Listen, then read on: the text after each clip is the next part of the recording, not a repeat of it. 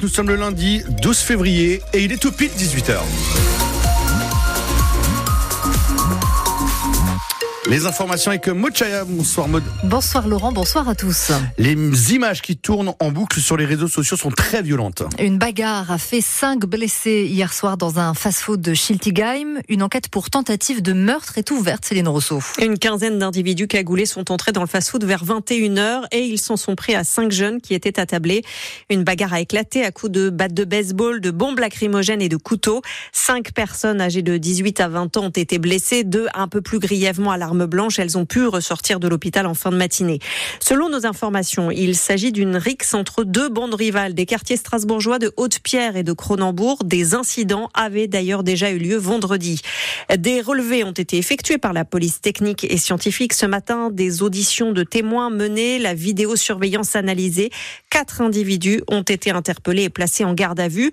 Le restaurant Quick où a eu lieu la bagarre a pu rouvrir en fin de matinée, mais toute l'équipe est extrêmement choquée, indique la direction du fast-food. Les mesures de sécurité vont être renforcées. La direction qui sollicite également les autorités pour protéger la zone commerciale de ce genre d'événements. Merci Céline Rousseau en direct sur France Bleu Alsace. Autre grosse frayeur à Strasbourg ce matin. Un homme armé a été vu près d'une école maternelle, l'école Langevin, quartier Cronenbourg. Ce sont des parents d'élèves qui ont donné l'alerte et appelé la police. L'individu a été interpellé une demi-heure plus tard vers midi 20 par là-bas, qu'il a été placé en garde à vue.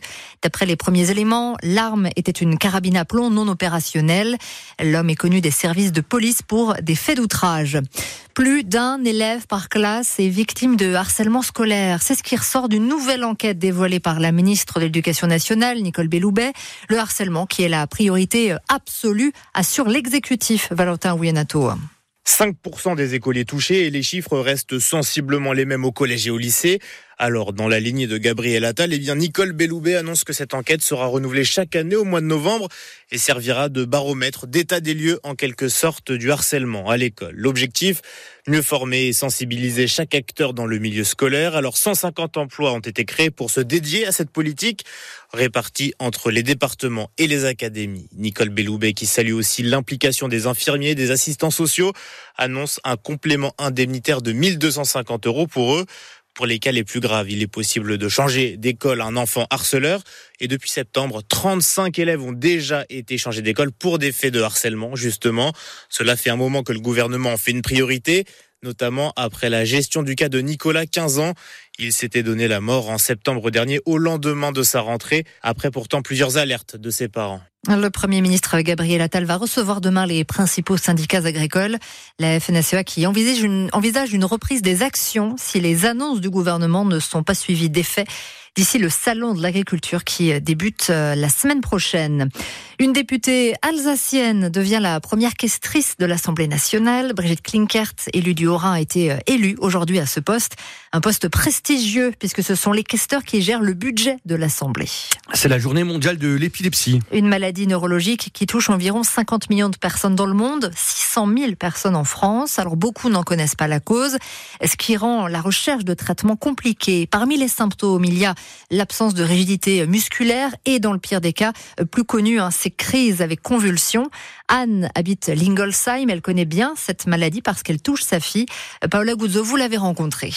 La maladie d'Emma, la fille d'Anne, s'est déclarée il y a six mois. J'ai vu lors de mon déménagement ma fille euh, ne pas réagir euh, quand je lui parlais dans la voiture, donc je me suis dit c'est bizarre. Et une semaine après, Emma s'écroule à son travail, euh, s'évanouit et elle a été découverte par la monitrice inanimée. Après des examens, le diagnostic tombe. La jeune fille de 21 ans est atteinte d'épilepsie à cause d'une anomalie génétique, une maladie qu'Anne ne connaît pas. C'est l'inconnu et l'inconnu fait peur. La peur de la perdre parce qu'à ce moment-là, quand on voit son enfant tout bleu, avec les muscles complètement euh, serrés, et qu'on vous dit normalement ça repart, ben, on a une peur euh, énorme que bah, ça reparte pas. Quoi. Alors la famille se renseigne et ses deux parents deviennent des aidants. On a dû s'occuper de notre fille euh, tous les deux 100% du temps. Elle, elle a dû aussi bénéficier d'aménagement d'horaire par son employeur. Donc elle n'avait plus de liberté, on va dire, mais nous non plus. Au bout de quelques mois, ils trouvent enfin un traitement efficace qui permet à leur fille de reprendre le cours de sa vie professionnelle.